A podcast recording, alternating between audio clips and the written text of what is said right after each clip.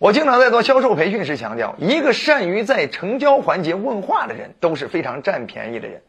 为什么？因为在这种关键环节，你问错一句话，有可能本该成交的订单都会跑单；你问对一句话，不仅能实现当下的成交，甚至还能够一次性多卖出一点其他的东西，实现多倍的成交。所以，我们人人都要成为一个在成交环节善于问话的人。呃，有些人不会问话，经常会平白无故损失很多的订单。举例说明，就像有些人快要成交了，竟然问顾客：“您还有什么问题吗？您还有什么顾虑吗？您还有什么担忧吗？您还需要跟谁谁谁商量吗？您考虑好了吗？”等等，这些都是非常不好的问题，因为这是根本不利于你成交方向的问题。啊，你想想，对方如果扔出来一个你解决不了的问题。对方如果提出来他的顾虑、他的隐忧，你不能当下给对方圆满的解决，或者是对方说我还需要去跟谁谁谁商量啊，对吧？好了，甚至对方说我还需要再考虑考虑，你当下又找不到那个谁谁谁，你搞不定那个人，你是不是当下也就解决不了，就跑单了？所以千万不要问那些不利于成交方向的话题，你一定要多问一些利于成交方面的话题。当然，有些人呢说：“老师，你看我问他，呃，你你今天买不买？你看这种话题叫好话题吗？当然也不叫好话题。为什么？因为你问这种话题，别人回答就有两项选择：要么买，要么不买，对不对？你想好了吗？要么想好了，要么没想好，对不对？总有一个选项是不利于你的利益的选项。一旦他选择了没想好，一旦他选择了不买，你不就完蛋了吗？少赚一份钱。”所以，真正会卖东西的，永远是给对方提双向选择，并且任何一项选择都是有利于成交的选择。那这种提问方式叫双重束缚式问句。那双重束缚式问句，咱举例，就像这个有些不会说双重束缚式问句的那些卖煎饼果子的啊，这个大早上别人过来了，你加不加鸡蛋？好了，别人说不加。完蛋，少赚个鸡蛋钱。但是会说双重束缚式问句的，您加一个还是加两个鸡蛋呢？好了，对方甭管是说一个还是说两个，都是有利于你的选择，因为你至少可以赚一个鸡蛋钱，没错吧？好，那么包含卖鞋子的也经常是这样，就是你喜欢这蓝色的还是喜欢这红色的，对吧？你看任何一个选择都是有利于你的，您是买一双还是买两双呢？对不对？哎，您是买一个还是买一套呢？您是只给自己买，还是给家人、给团队一块捎回去一些呢？你看这种问话的方式都叫双重束缚式方式。双重束缚式的问句就是对方回答的任何一个选择都是有利于你的选择，都是可以让你多赚的选择。学会了吗？这是第一种双重束缚式问句。当然，除此之外还有什么？附加式问句，附加式销售问句呢，就是对方已经确定了要这个了之后，你要想办法在对方要付费的那个关键环节，顺带着再提一下其他选择。哎，这样的话，对方其实就很容易习惯性的去参考一下，哎，其他配套的，哎，刚好跟我这个配套啊，我不妨也可以考虑一下，有可能他就会再买一些。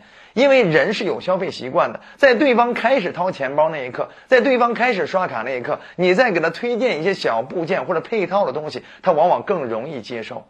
明白吗？举例说明，就像这个，我们去肯德基点餐的时候，那肯德基的那些柜台的专员，其实都是经过专业训练的。你点了，哎，我要个这个脆皮汉堡，再要一杯豆浆。好了，哎，您看您需要这个新品，这是我们新出推出的新品，对不对？您看您还需要点别的吗？你看他会给你几项选择，A、B、C 啊，您您还需要别的吗？你看这样一种方式，就是有可能会顺带带动你再买个蛋挞，哎，再买个它的新品，甚至再买个它的全家桶。你要考虑一下我们的呃这个全家桶套餐吗？等等，你看这都是一种附加销售式问句，对吧？包含那种服装店的经过专业训练的导购员也很会说这样的问句啊。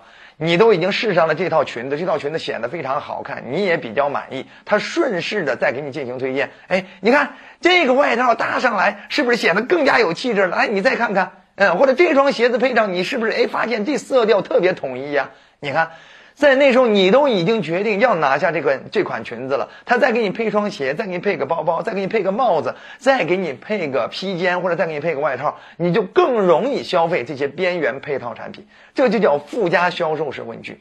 包含那些卖家居的也是一样啊，对吧？呃，你都已经今天比如说买了这电视了，或者买了这沙发了，对不对？哟，这沙发配上这电视柜，你看这是不是显得整体的这个空间感和这个整体的这个色调，是不是就显得更更衬托出来那种什么意境了？哎，你看它顺带着你买完沙发再卖你一套电视柜，对不对？或者你买完了这一套，然后再卖一套沙沙发。总之呢，就是他会想办法用你的配套心理，用你追求完整感的心理，哎，想办法给你进行一些边缘式的推荐。你在那时候已经做了 A 决定之后，你往往更习惯于再做一个买下 B 决定的决策。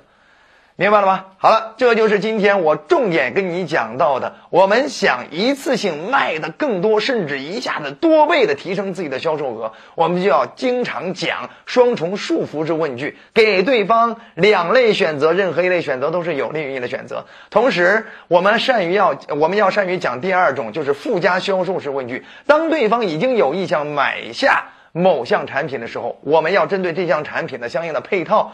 本着对方的追求完整感的心理，再想办法给他推荐一些其他边缘式的配套式的其他选择。这样的话，往往对方是有一些什么付款消费习惯的。哎，在那时候他更容易坐下买这个，我也顺带把这个买了吧，好不好？包含那服装店经常是先让你买完了一套西服了之后，再给你推荐领带，再给你推荐皮鞋，再给你推荐箱包，你就更容易消费了，没错吧？